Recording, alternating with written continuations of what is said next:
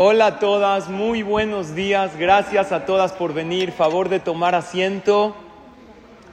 Eh, tengo algunos anuncios antes de comenzar la clase. Primero agradecerles porque ustedes hacen posible esta clase, pero les hice una trampa si no se dieron cuenta. Les estamos dando unos boletos que vamos a hacer la clase que entra una rifa.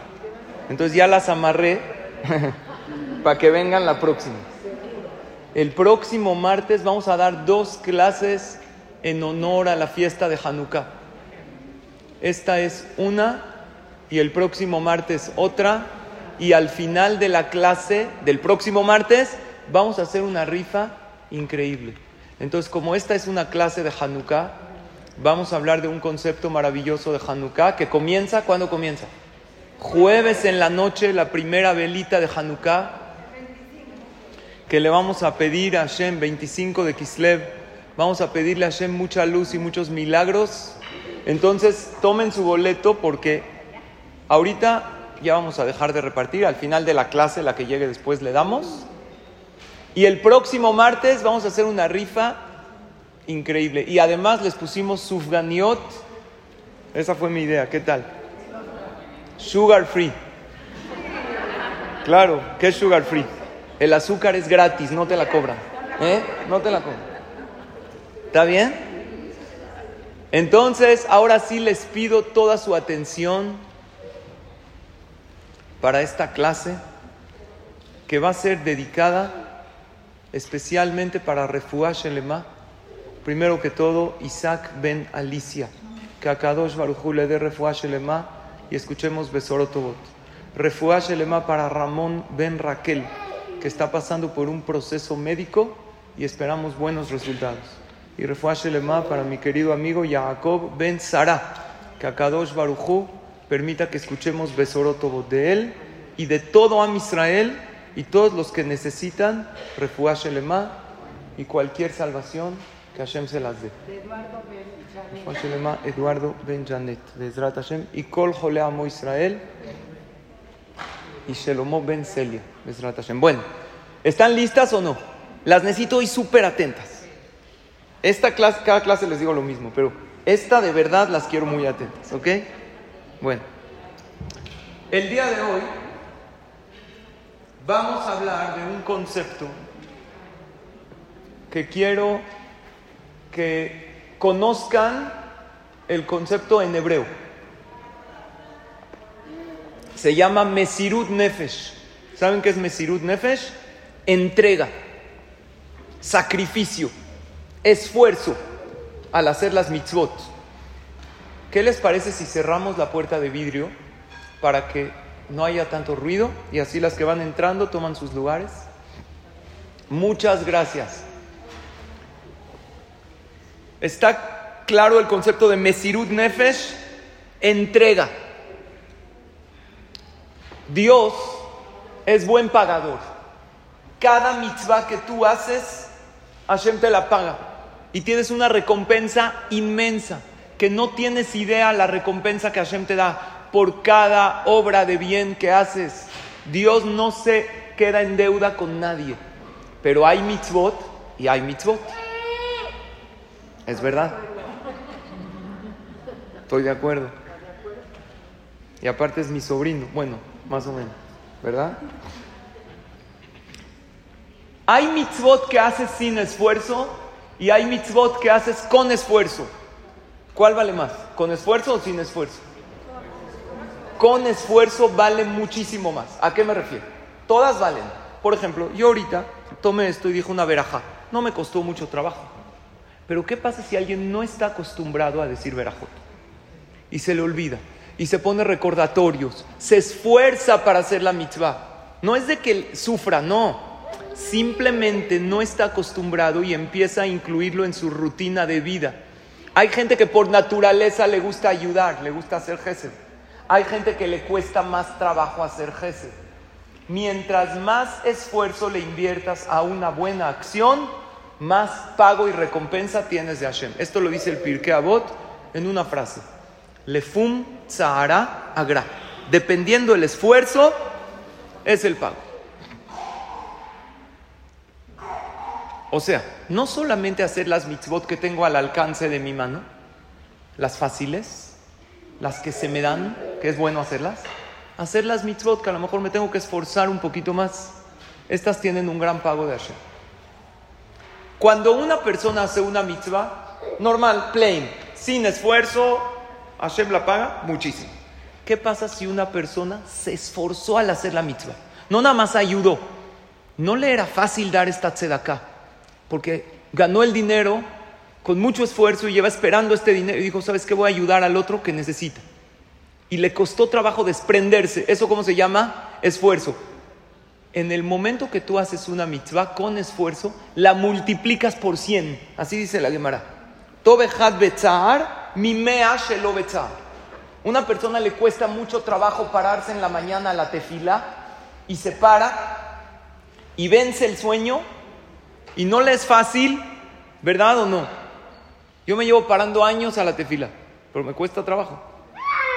Me cuesta trabajo todos los días. Yo siempre me pregunto si los intentos para pararse en la mañana de la cama cuentan como abdominales. No sé. Esas que te paras y te caes y una vez y otra vez y luego te paras hasta que ya te paras, te quedas ahí en la cama, en la orilla de la cama viendo un zapato así cinco minutos. ¿Sí les pasa nada más a mí? Pasa, ¿verdad? pero tú dices, me tengo que levantar. Y te paras con esfuerzo. Entonces la mitzvah la multiplicas por 100. Si tú haces una mitzvah con alegría, además de con esfuerzo, si haces una mitzvah no con esfuerzo, con alegría, dices una verajá, estás feliz que tienes este café. Prendes las velas de Hanukkah y estás feliz, porque cuando vamos a decir la verajá de las velas de Hanukkah, la primera noche decimos tres verajot. ¿Cuáles son? Primero, Leadligner Hanukkah. Asher Kideshanu Betzivanu. Dios, tú nos santificaste y nos ordenaste prender la vela Abotenu, nos hiciste milagros. En aquellos días y también en nuestros tiempos nos haces milagros. Vaya Mimaem Bazemanas de. Y además Shechian. ¿Saben qué me pasó hoy? ¿Ustedes tienen Google Fotos? Ok, me llegó recordatorio. Tus fotos del año 2021, 5 de diciembre del año 2021, un día como hoy. Hace dos años era Hanukkah y estaba aprendiendo, ahorita, estaba preparando la clase y me llega mi iPad, recordatorio, y veo en el iPad a mí con mis hijos prendiendo las velas de Hanukkah, todos felices. Me embargó un sentimiento de alegría y de agradecimiento a Hashem. Dios, Hace dos años me diste la oportunidad de prender velas de Hanukkah y hoy aquí estamos. Y hace diez también, y hace veinte. Y tanto me has dado, Hashem. Hay veces es importante usar la tecnología para bien. Esta es una de las maneras. Ver tantas cosas que Dios nos ha dado. Si lo haces con alegría, entonces escuchen la regla. Si lo haces con esfuerzo, con Mesirut Nefesh, se multiplica por cien. Si haces la mitzvah con alegría, se multiplica por mil. Así dice el Orjot Tzadikim si haces una mitzvah con esfuerzo y con alegría, o sea, imagínate, te esforzaste para venir a la clase, tuviste que dejar unas citas, dijiste, voy a venir a mi clase de Torah, porque al Jajam Sali le da gusto verme, voy a venir. Y te costó trabajo cancelar esas citas. Y sí me da gusto verlas a todas, de verdad, créanme. Y además estás feliz en la clase. ¿Cuántas clases te registran en el cielo? Cien mil. Yo no lo dije, así dice la Torah. 100 por el esfuerzo y mil por la alegría. Cien mil clases de Torah en uno. Cien mil gesed en uno. Puedes multiplicar tus mitzvot de una manera impresionante. Puedes potencializar tu judaísmo. ¿Qué tiene que ver esto con Hanukkah? Hay un milagro muy grande en Hanukkah. Los Hashmonaim, aquellos valientes, Yehudim, ¿Guerrearon contra quién? ¿Contra el imperio qué? Griego. ¿Cuántos eran?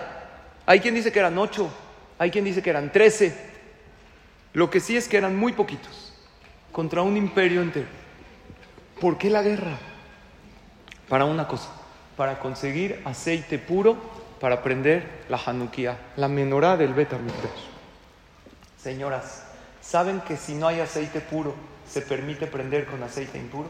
Por alajá, si todo el pueblo de Israel están impuros, como era en aquel entonces, se permite prender con qué? Con aceite impuro. Entonces, ¿para qué se esfuerzan? Mesirut Nefesh. Yo quiero lo mejor. Aceite impuro, que no hay en el tiempo del Bet tenía que haber sido eh, elaborado con pureza. Que el Cohen Gadol esté puro y que haya entrado la Tevilá. No había pureza, porque ellos impurificaron todo el Bet Los Goim, los griegos entraron, tocaron todo, impurificaron todo. Hoy en día tenemos Tevilá, pero no tenemos la vaca roja que purificaba. Había todo un proceso de purificación. Y toda esa guerra era para encontrar un aceite puro. Ellos hicieron Mesirut Nefesh. Ellos se entregaron. Las mitzvot que Dios nos encomienda en la Torah. No hay que verlas como una carga, hay que verlas como un privilegio.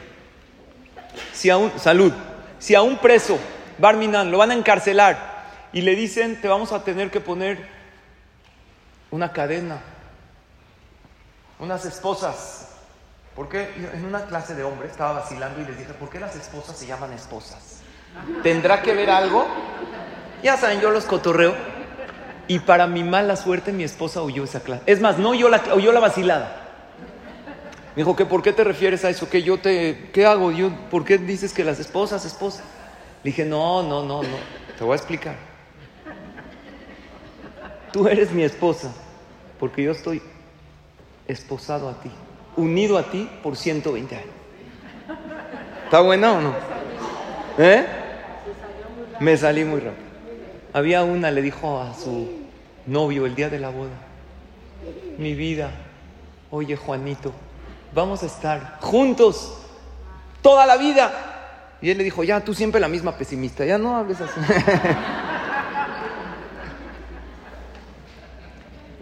si a un preso le dicen te vamos a encadenar, ¿qué cadenas elige? ¿Las más ligeras o las más pesadas? Las más ligeras, para no sentir el peso. ¿Qué pasa si a una mujer le dicen puedes entrar a una joyería y escoger lo que quieras, te lo vamos a regalar? Lo que sea, el collar que quieras, el brazalete, que, ¿cuál elige?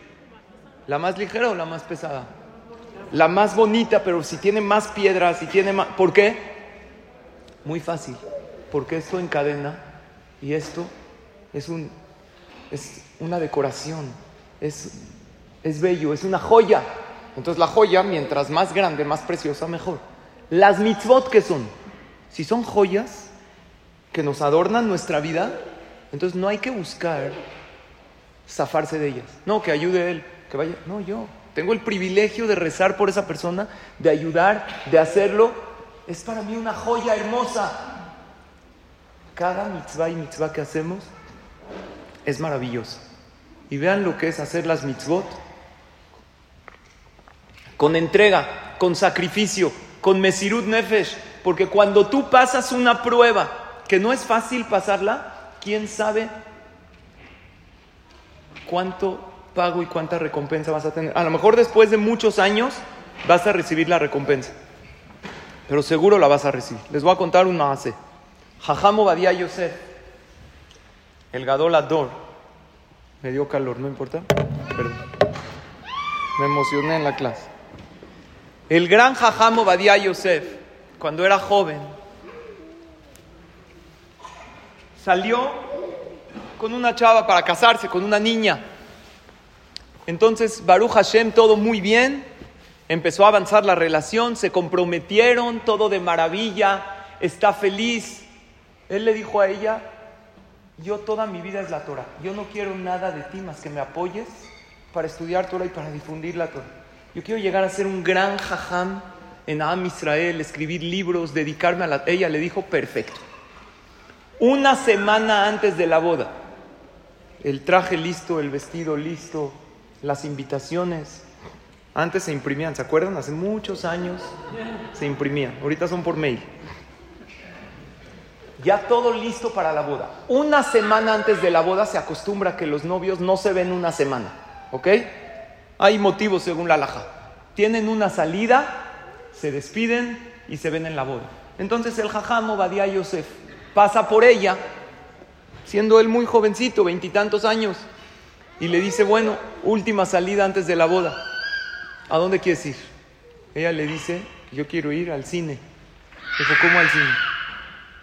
Dijo, sí, quiero ver una peli, una peli, maíz palomero, disfrutar.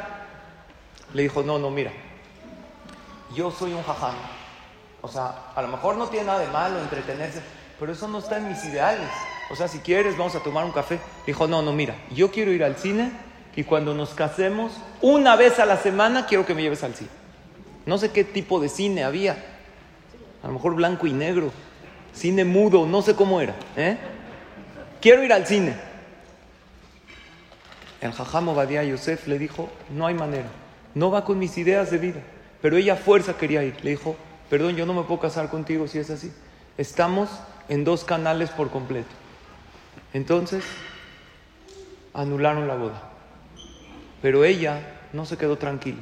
Dijo, ah, me votaste, me hiciste pasar esa vergüenza, te voy a llevar a un din Torah. ¿Qué es un din Torah? Lo llevó al tribunal rabínico a acusar a, su prometido, que era Jajam Obadiah Yosef, por cortarla una semana antes de la boda. El Bedín dictaminaron que él, por la vergüenza que le hizo pasar a ella, le tiene que pagar una gran cantidad de dinero para que ella, a lo mejor, se vuelva a comprometer y haga su vida. Jajam Obadiah aceptó, pero él era pobre, pobre, pobre. No tenía nada de dinero, incluso no tenía reloj hasta los 30 años, ¿sabían? Sus alumnos le regalaron un reloj. Cuando Jajam Obadiah Yosef creció más, fue una vez a Panamá, ¿escucharon del Jajam Zion Levi? Un gran Jajam de Panamá. Le regaló al Jajam Obadiah Yosef un Rolex de oro, que valía más de 15 mil dólares. Que, entre paréntesis, yo todavía no tengo Rolex de oro, si quieren hacer una cooperacha.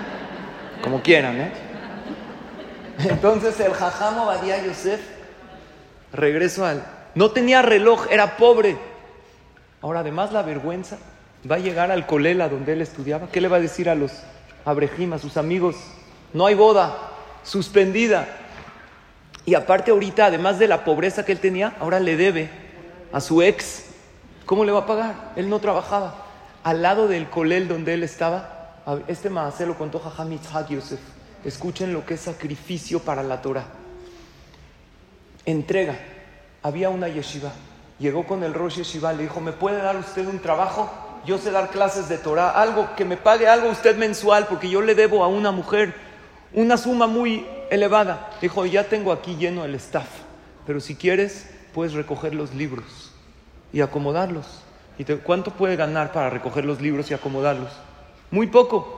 Le dijo, está bien, lo que sea, tengo una deuda, la tengo que pagar. Le dijo, sí, pero el horario de trabajo es de 2 de la mañana hasta que acabes de recogerlos. ¿Por qué? Porque el último que se va del Midrash es a las 2 de la mañana. Cuando se vaya el último, empiezas a recoger los libros. Y ahí tenían ustedes a Jajam Obadiah Yosef, joven, después de estudiar todo el día, iba a recoger los libros. Y le pagaban a lo mejor unas liras, antes era la moneda de Israel, antes de los shekel. Y así le fue pagando la deuda a su ex y terminó de pagarle la deuda. Pasan los años. Jajam Obadiah Yosef conoce a su esposa, con quien se casó, con la Rabbanit Margalit. Vino a México, estuvo en mi casa cuando yo era pequeño. La Rabbanit, no el Jajam. Vino el Jajam con su esposa y la Rabbanit vino a mi casa, yo era chiquito. Era una mujer muy tzadeket, Baruch Hashem, vivió feliz con ella, tuvo a sus hijos. Y Jajam Obadiah Yosef fallece hace algunos años. ¿A qué edad fallece Jajam Obadiah Yosef? 93 años, me parece. Cuando él tenía 90 años, llega una anciana y toca la puerta de su oficina donde él recibía a la gente. Una mujer anciana, una mujer mayor. El asistente del jajam dice, ahorita el jajam no recibe.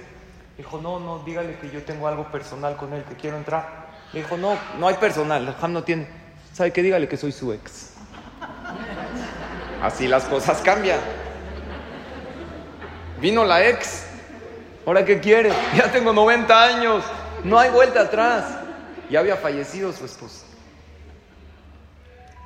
Entra la mujer y le dice, ¿te acuerdas de mí? Le dijo, no sé quién eres. Dijo, sí, yo era tu prometida, tú te ibas a casar conmigo.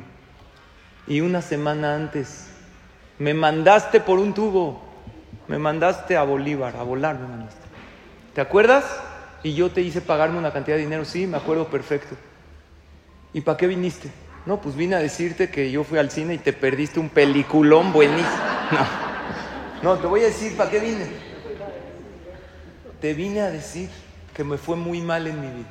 Me casé, nunca tuve hijos, ahorita soy viuda, no tengo dinero, estoy muy mal. Sé que tú eres el jajam más grande de Am Israel. Ayúdame, por favor. El jajam tenía un amor por Am Israel, algo impresionante. En ese momento ordenó que cada viernes le manden a su casa. ¿Qué necesita usted, señora? Jalot, eh, todo, vino, comida, no se preocupe, le vamos a... El jajam más grande de Israel, él daba una orden, todo el mundo hacía lo que él decía. Y le dijo, y no solamente te vine a decir eso, te vine a decir que Hashem te ama. Dios te ama porque yo nunca pude tener hijos, yo soy estéril, jamás tuve hijos. Y si tú te hubieras casado conmigo, no hubieras tenido a todos tus, a Jajam Itzhak Yosef, Jajam David Yosef, a todos sus hijos grandes tzadikim que tuvo, todos los libros de Alkut Yosef, Alajá Berura, todo eso no hubiera existido. Supiste pasar una prueba en el momento adecuado, entendiste que yo no era para ti y no pusiste tus sentimientos en juego, sino hiciste lo correcto. Obvio, no estoy diciendo que para una persona de nuestro nivel no hay que cortar por eso, pero alguien, un, un tan grande, pasó esa prueba y te convino no, haber, no haberte casado conmigo. Hashem te ama. ¿Saben cuál es la Esto lo contó Jajam Yitzhak Yosef. Y la lección de este más es que tú pasas una prueba hoy con sacrificio y con entrega y tú no sabes lo que eso te va a dar en 5, en 10, en 50, en 70 años. Hashem ve tu entrega. Tú te quedas callada ante una ofensa. No es fácil, pero Hashem te paga. Tú haces una mitzvah con entrega, con sacrificio. Tú estás años viniendo a clases de Torah y hay veces dejas tus cosas de lado para estudiar Torah, para crecer en mitzvot. Quiere decir que hay tres categorías de mitzvot. Hay hacer el bien, categoría normal.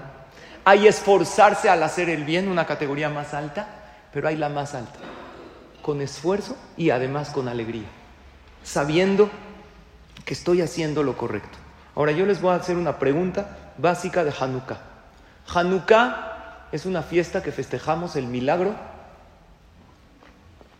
que el pueblo de Israel le ganó a los, al imperio griego y además de ganar la guerra, encontramos el aceite que duraba para un día. ¿Y cuántos días duró milagrosamente? Ocho días. Está increíble. Yo tengo una pregunta. ¿Dónde se coloca la Hanukkah? Esta no es mi pregunta, pero voy a hacerles una introducción. ¿Dónde tienes que poner la januquía de tu casa?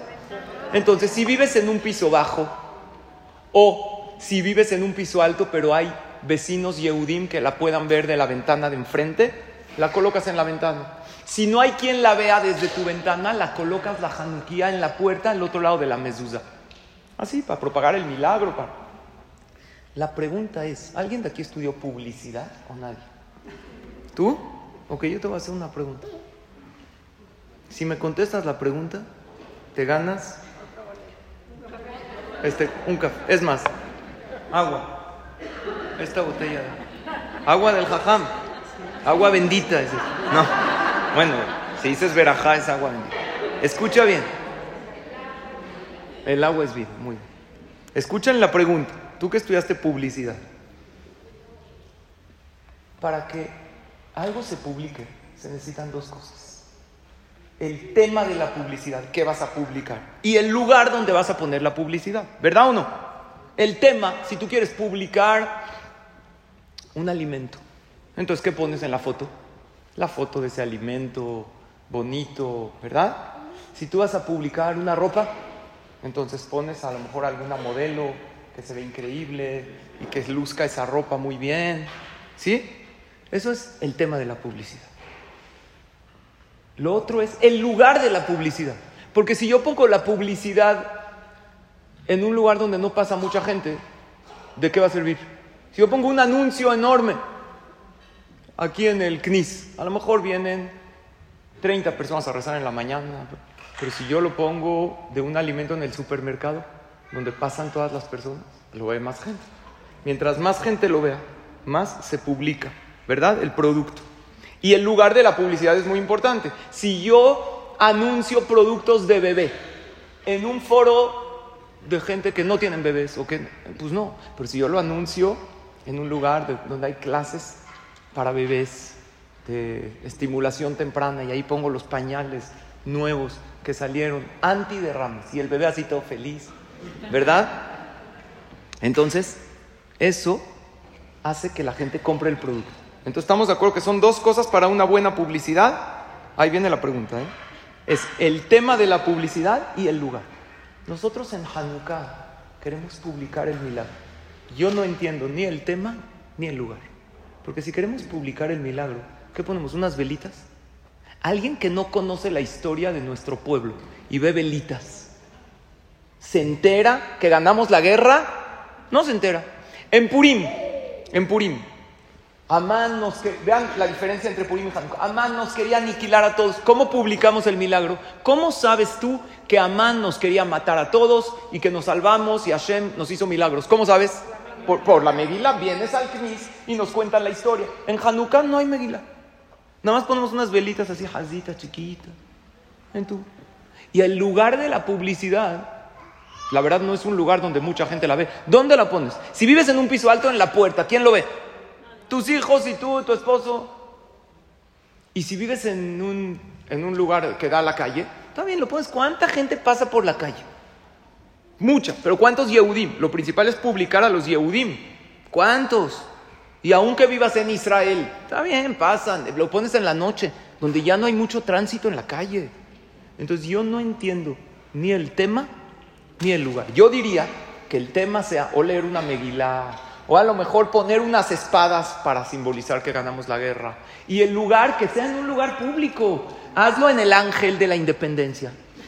Una januquia enorme. ¿Eh? Jabad lo hace, sí, por bonito, pero esa no es la alajá. La alajá es en tu casa. ¿Por qué? Incluso si uno la pone en la mesa de su casa, dice la cámara, hay ciertos casos que uno cumple. No entiendo yo ni el tema, ¿por qué velitas y por qué en la casa? ¿Está clara la pregunta? Ahora sí, respuesta. Porque es publicidad interna, corporativa. ¿Cómo? A ver, explícame. Porque al tú prender, le estás enseñando a tu familia, a tus hijos, y ellos en el futuro la van a aprender. ¿Y por qué velitas? Si no, más o menos, media ¿te ganaste? No el café, la espumita. Muy bien, ahí les va la respuesta. Tenemos un error en lo que es Hanukkah. Hanukkah no es ganamos, mira qué ejército poderoso somos. Hanukkah es luz. ¿Qué es luz? Judaísmo. Luz es Torah. ¿Saben qué es Hanukkah?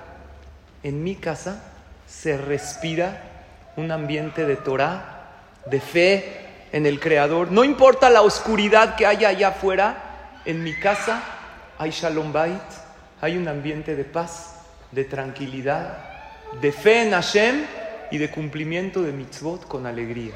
Punto final. Y por eso ponemos la no es la guerra no importa. Nosotros en verdad Sabemos, tenemos Hayalim y pedimos siempre por ellos.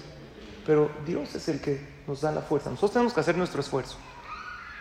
Nosotros no festejamos la guerra. No somos guerreros por naturaleza. Somos un pueblo de paz. Salimos a la guerra cuando no nos queda de otra. Pero lo que más queremos que es Shalom. Queremos que se cumpla la profecía cuando venga el Bet Migdash. ¿Saben cuál va a ser la profecía? La profecía es que todos, todas las armas, así dice el profeta, se van a convertir en piezas de museo, obsoletas. Cuando venga el Mashiach, todo el armamento no va a existir porque no va a haber guerras. Nosotros somos un pueblo de shalom. Entonces, ¿qué festejamos? Festejamos la luz. ¿Y por qué en la casa? Porque necesito yo enseñarle, no afuera. Si tienes una ventana que dé a la calle y la ven dos, tres pelones que pasan por ahí, que la vean. Pero lo principal es que la vean quién? Tus hijos. Y no que la vean tus hijos y tu esposo. Que prendas las velas de Hanukkah y que hagas todo un acontecimiento. Que, se reúna toda la familia. Y después de prender, canten. Y después de prender, se reúnan. Y les cuentes de las clases de Hanukkah. Que Baruch Hashem llevas años viniendo a la clase. Sabes ya muchas cosas y has oído otras clases. Toma nota, haz tarea comparte un poquito con tus hijos. Recuérdales los milagros que Dios nos hizo en aquel entonces. Recuérdales los milagros que Dios nos hace hoy en día. Y cómo Hashem está con nosotros. Recuérdales que somos un pueblo de luz, que estamos llamados a iluminar al mundo entero. Y Bezrat Hashem así va a suceder. Que somos el pueblo elegido para dar luz a la humanidad y principalmente que haya Shalom Bait. Shalom Bait.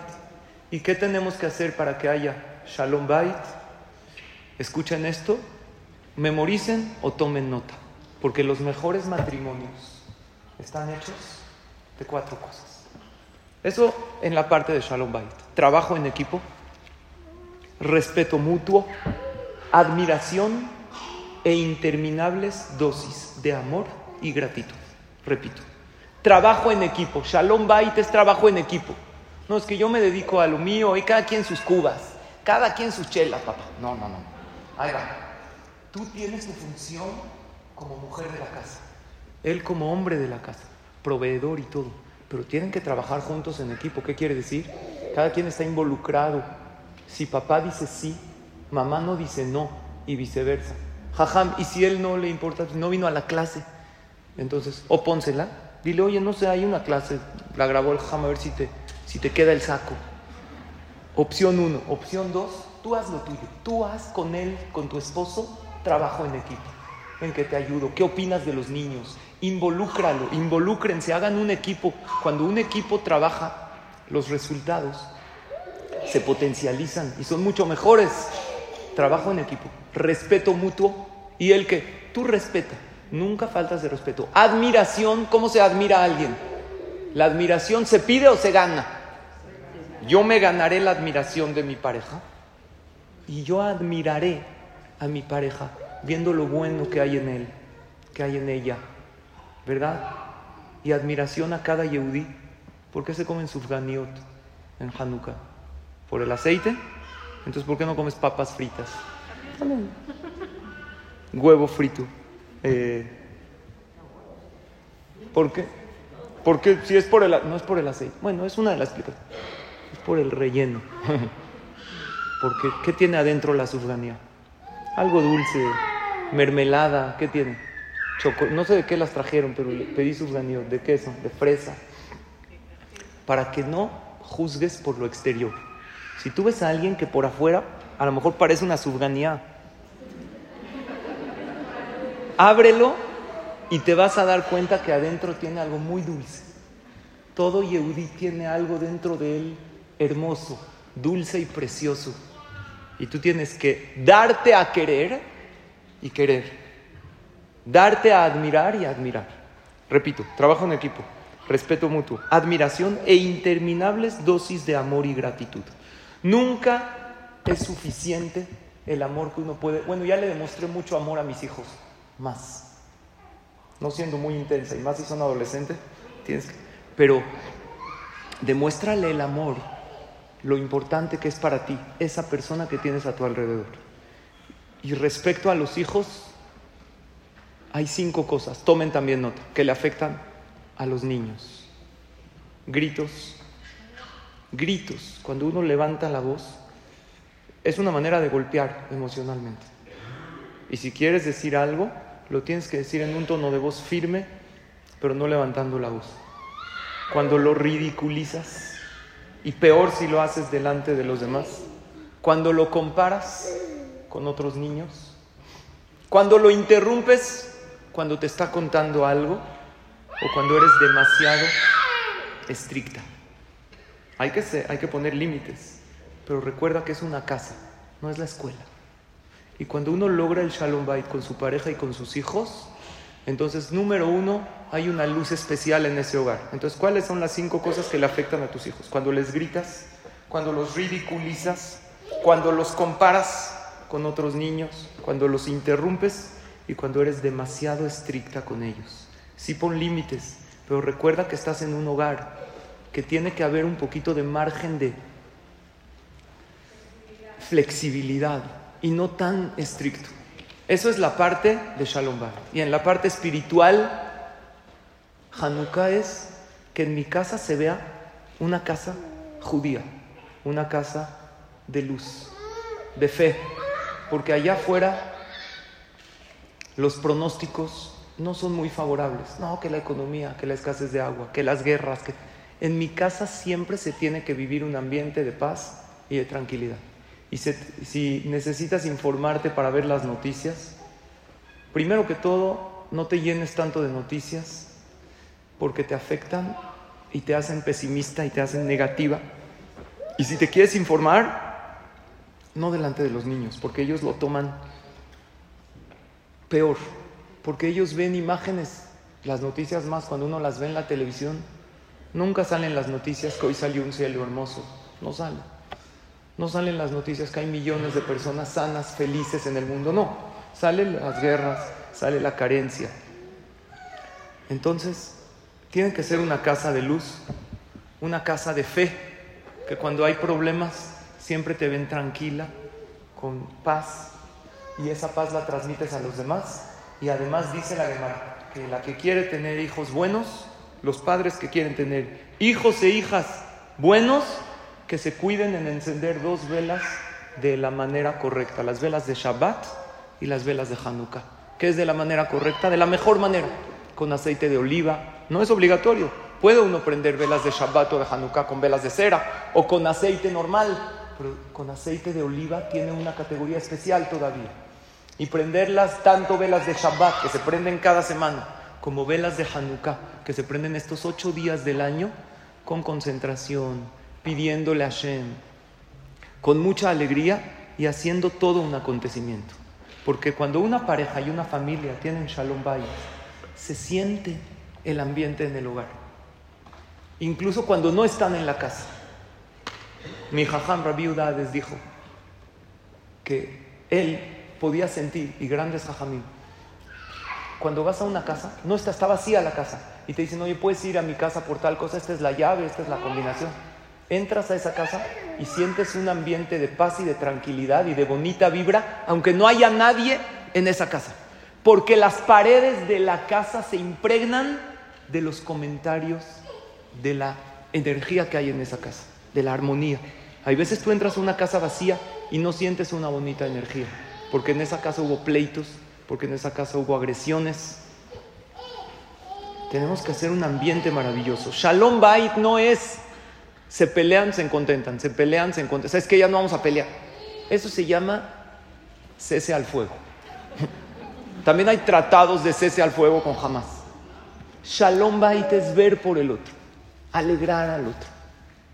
Porque el amor es la pasión por la dicha de la otra persona. Me apasiona verte feliz. ¿Qué puedo hacer? ¿Qué puedo dar por ti? En Hanukkah hay una canción hermosa. Cuando prendemos las velas de Hanukkah. Hay que cantar con los niños. ¿Qué canción se canta en Hanukkah? Mao Tzur Yeshuati. ¿La conocen o no? Ok. Se prenden las velas de Hanukkah y después de prender vamos a cantar esta canción para que la llevemos mucho en el corazón. No trajimos música, pero sí vamos a cantarla a capela. La primera estrofa de la canción se le pide a Hashem por la reconstrucción del Betamigdash. ¿Cuál es esa canción? Hashem, tú eres mi salvación. Lejanae le Y a ti siempre te voy a alabar. Tikon bete filati. Reanuda otra vez la casa del rezo. ¿Cuál es? El Betamigdash. Reconstrúyelo para que ahí vayamos a alabarte, Hashem. Y es una canción que hay que aprenderla y hay que cantarla con los hijos. Y en la casa, después de encender las velas de Hanukkah, todos juntos. Y esta canción va de esta manera. Ma'otur Yeshuati Eleshabea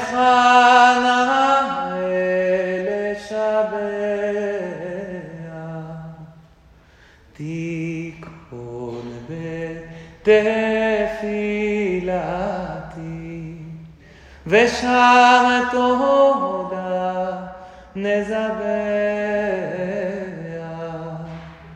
Y esta parte es muy bonita, porque dice, el día que yo vea el Bet Migdash reconstruido, te voy a alabar y te voy a agradecer. Y no solamente en ese momento, Dios, te alabaré, te agradeceré y te cantaré por todos los milagros que me hagas en la vida.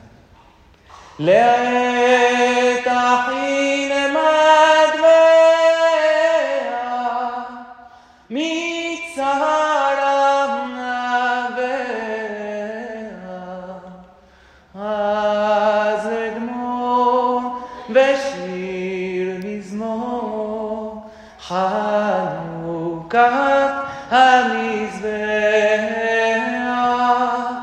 אז אגמור ושיר מזמור חנוכת המזבח. Hay otro párrafo, un párrafo muy bonito que habla de los griegos. ¿Qué dice este párrafo? Yevanim nikvetzualai. Muy bien, ¿la quieres cantar? ¿O la canto? Yevanim nikvetzualai. Sí, ya le vamos a dar garrafón. Vinieron los griegos en contra de mí. Y los Hashmonaim valientes. Dios les hizo un gran milagro.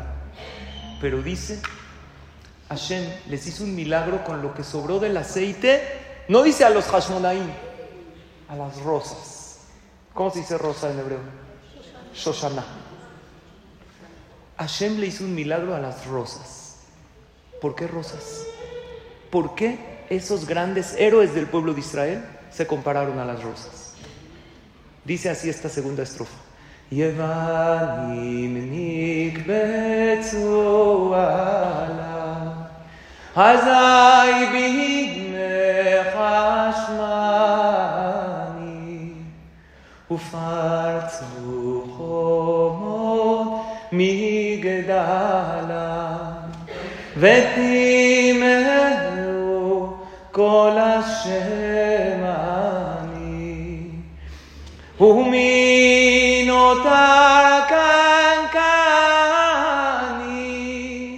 נעשה נס לשושנים בנס.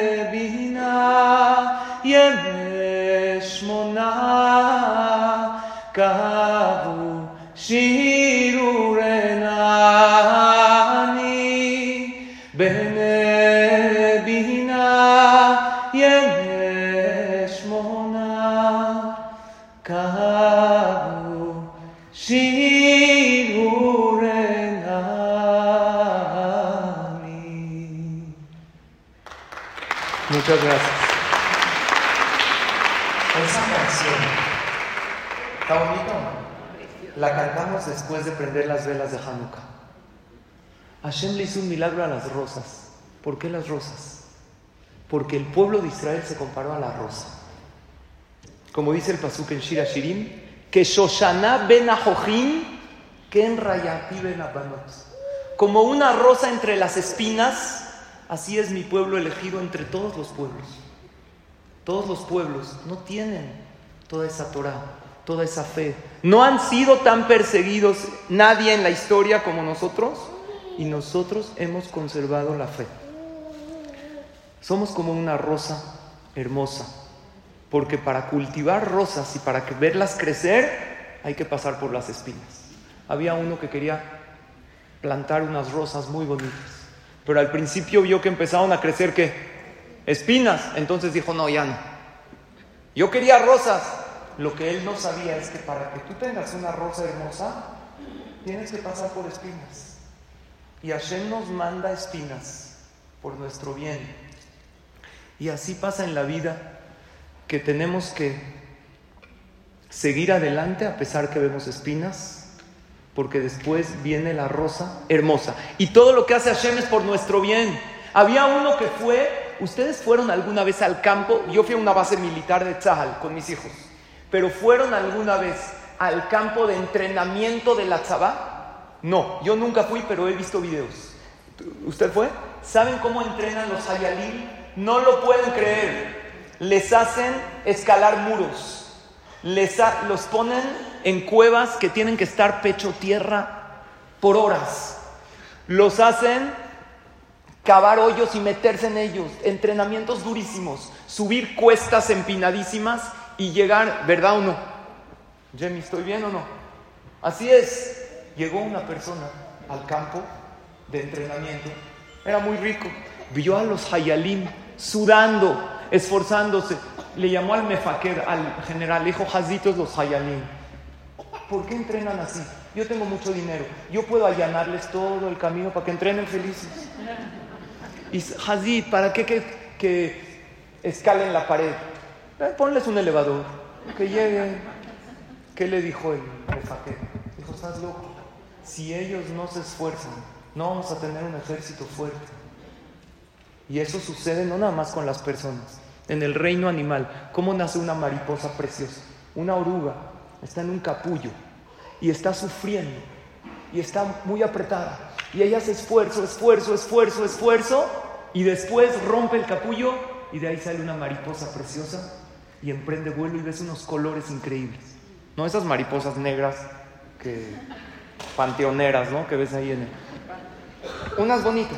Había uno, Hazit, vio a la, a la mariposa que estaba esforzándose mucho. Hazita, ¿sabes qué? Yo le voy a ayudar. Voy a romperle el capullo. ¿Para qué, ¿Para qué se esfuerza tanto? ¿Le hizo un favor o la perjudicó? La perjudicó. Le abrió el capullo, no podía volar, las alas no se desarrollaron bien, estaba todo chueco y la perjudicó de por vida. El entrenador es Hashem. Y cuando nos hace pasar por momentos de sacrificio no es para afectarnos.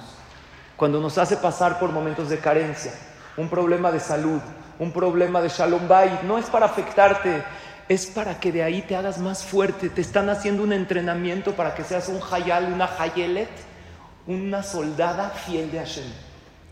Y cuando voltees para atrás, te vas a dar cuenta que precisamente esos momentos de dificultad te hicieron crecer y ser la persona increíble y maravillosa que eres hoy en día.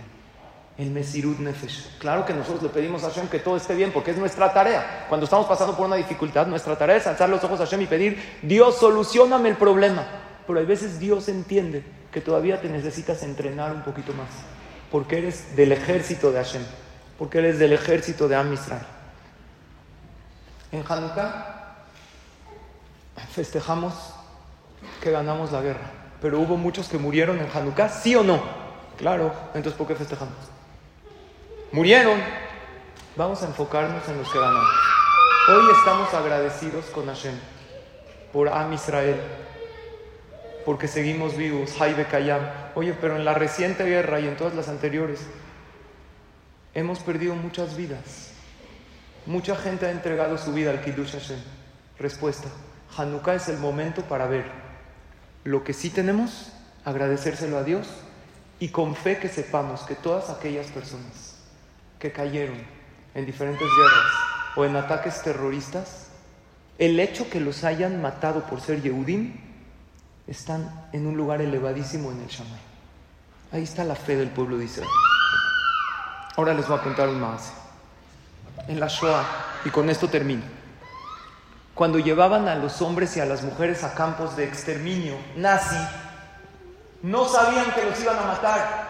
Muchos pensaban que eran campos de trabajo, pero los sacaban de sus casas. Muchas mujeres llegaban con joyas porque como lo sacaron, dijeron, nos hacen trabajar y de aquí nos vamos, aunque sea vendo estas joyas. Muchos hombres llegaron con dinero en efectivo, con relojes. Vieron en museos de la Shoah, hay cosas que traían, joyas, ¿qué hacían ahí? La gente llegaba con eso porque no sabía qué les esperaba. Escuchen esto. Historia real. Comenzó hace mucho, pero su fin es reciente.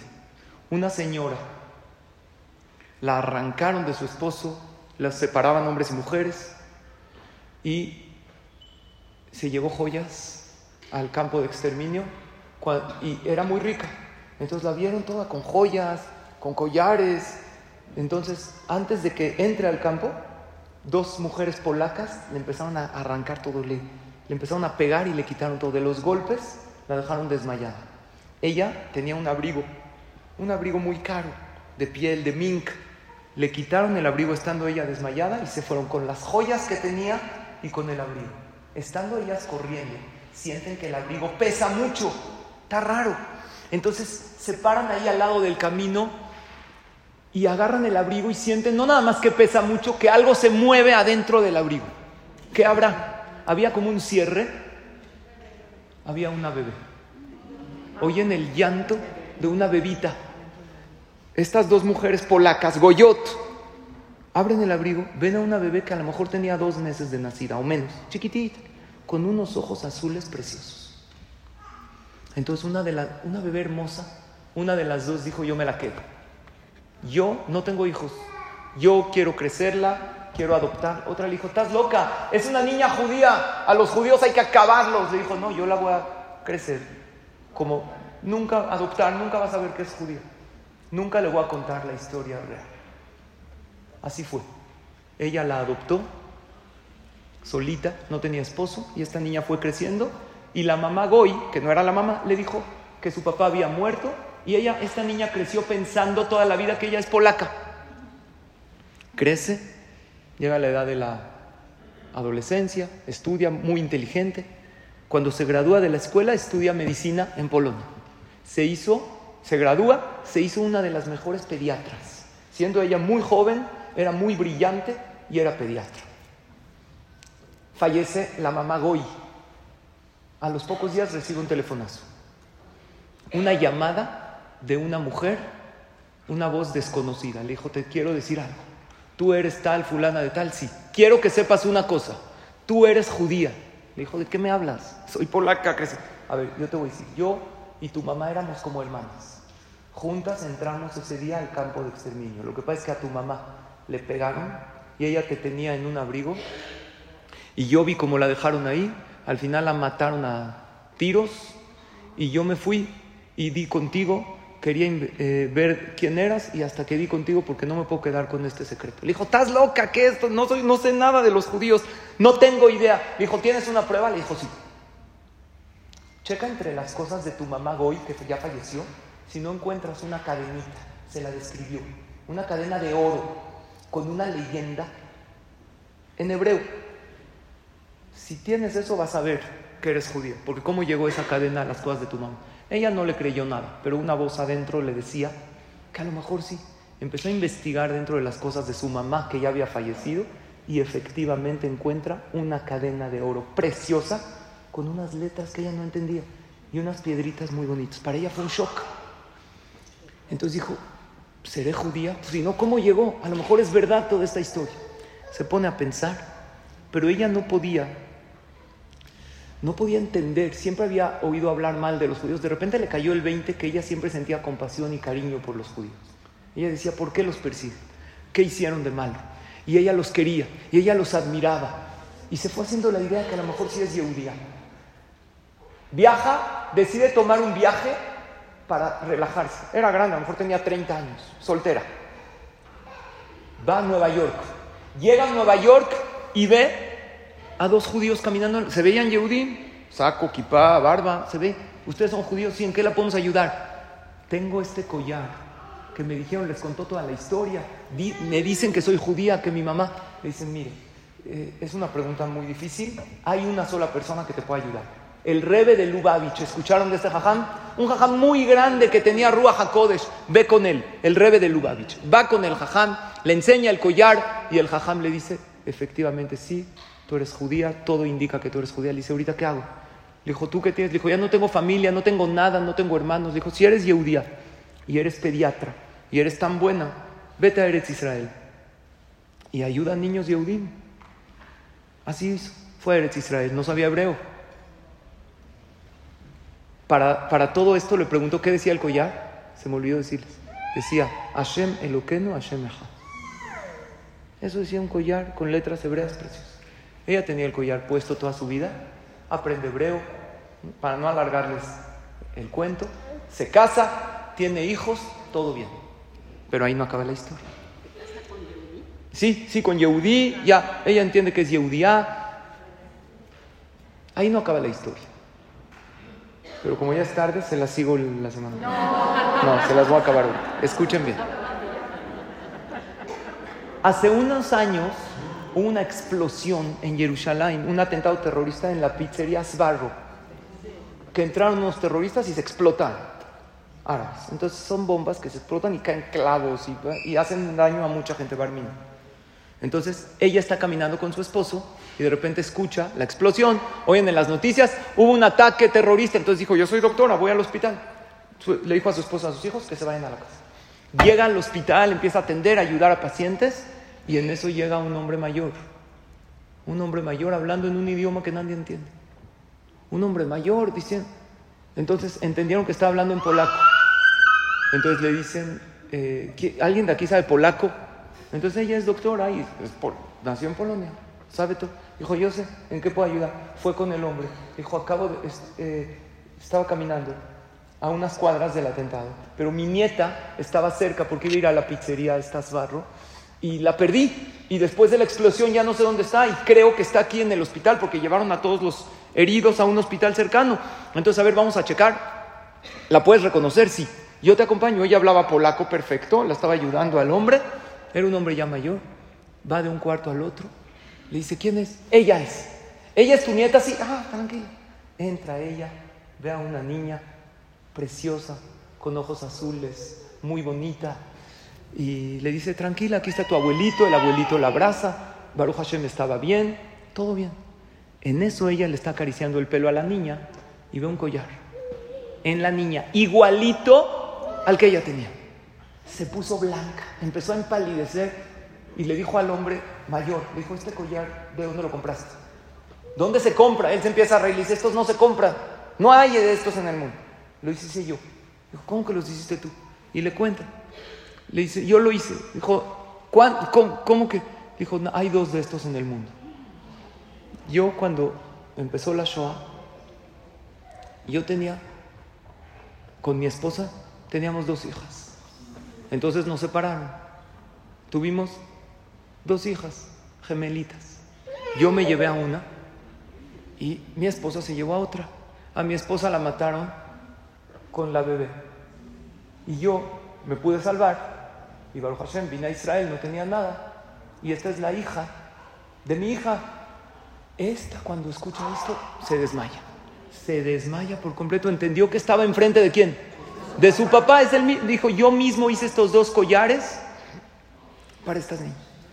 Se desmaya, le echan agua, volvió en sí. Había uno tan pesimista y tan negativo que cuando se desmayaba, en vez de volver en sí, volvía en no. Pero bueno, ella volvió en sí. ¿Y en eso qué pasó? ¡Papá! él le dice, ¿qué papá? ¿Estás loco?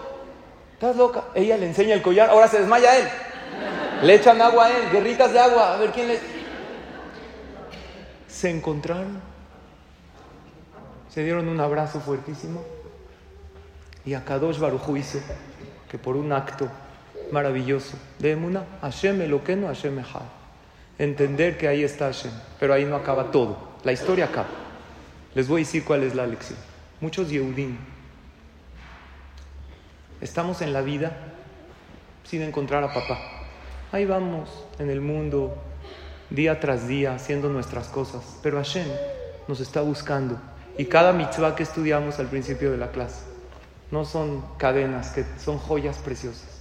Le tienes que enseñar ese collar a Hashem y decirle, papá, aquí estoy. Y Hashem te va a dar ese abrazo que va a cambiar tu vida por completo en todos los aspectos. Hanukkah es una oportunidad. Estudiamos hoy Mesirut Nefesh. Las mitzvot con entrega valen cien veces más. Las mitzvot con alegría valen mil veces más.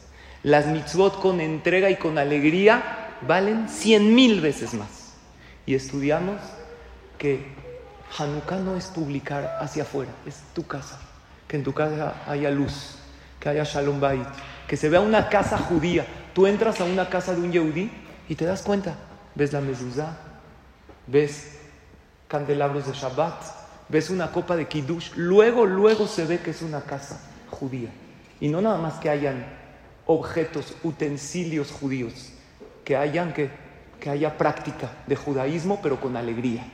Que haya un ambiente hermoso en la casa y Hanukkah es una oportunidad maravillosa para reunirnos con la familia, contarles los milagros, lo mucho que Hashem nos quiere, hacerles entender a nuestros hijos que las mitzvot, las que puedas cumplir, son un privilegio es un orgullo poder ser Yehudi. Y cada teilín que dices con todo tu corazón, y cada vez que prendes tus velas de Shabbat, tus velas de Hanukkah, pedir por tus hijos, pedir por tu familia, porque son momentos increíbles y maravillosos. Ahora, tengo unos anuncios. Primero que todo, que en la clase pasada les dimos varios nombres para pedir por secuestrados que todavía no han llegado a la casa. Nombres.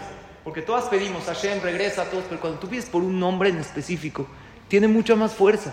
Te estás uniendo con tus hermanos Yehudim y Yehudiot. Entonces, en esta tarjeta hay nombres de secuestrados que todavía no han regresado. Lo puedes poner en tu Sidur, en tu Teilima, en tu coche, aunque no diga, Hashem, por favor, regresa a y diario. Aquí tenemos nombres de Hayalim. ¿Ok? La que quiera, que tome aquí. Eso es número uno. Número dos, la que no ha recibido boleto, la semana que entra vamos a tener otra clase de Hanukkah. ¿Tenemos más boletos? La que no recibió boleto, aquí les van a repartir para que vengan la semana que entra y traigan sus boletos y vamos a hacer unas rifas increíbles de unos regalos buenísimos la semana que entra, que es otra clase en honor a la fiesta de Hanukkah y ya es la última porque después, ¿qué creen? Vacaciones, les vamos a dar así, aventamos los cuadernos y todo, salimos todas, eh, ¿ok? Sí, se tiene que esperar a que oscurezca para prender las velas de Hanukkah. En Shabbat no, en Shabbat, antes de las velas de Shabbat, sí. Nada más hay que condicionar que no recibimos Shabbat al encender las velas de Hanukkah. Gracias a todas y nos vemos el martes que entra, Be'ezrat Hashem.